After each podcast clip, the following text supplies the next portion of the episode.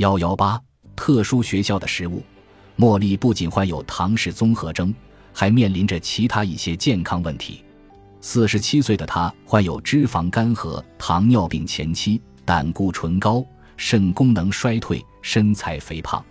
考虑到茉莉的这一系列健康问题，茉莉的母亲十分担心她的未来，于是母女俩一起找到了我。茉莉的母亲非常忧心的一点是，茉莉上的那所特殊学校会给学生们分发曲奇饼、冰激凌和其他不健康的零食。茉莉的母亲理解了植物悖论饮食计划的原理后，就带着茉莉一起行动起来。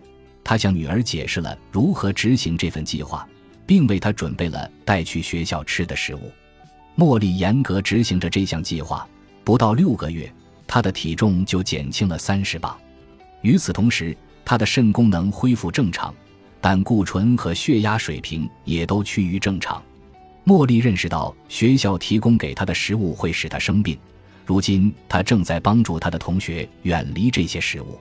借口三：你太老了，很难改变自己的饮食方式和其他生活习惯了。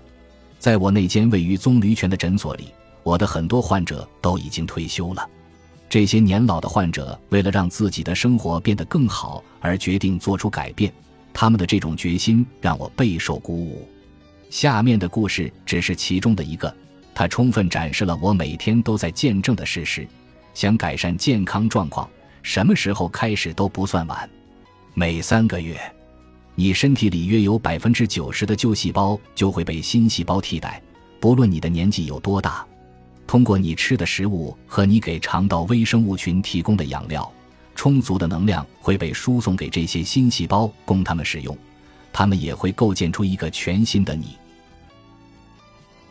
本集播放完毕，感谢您的收听，喜欢请订阅加关注，主页有更多精彩内容。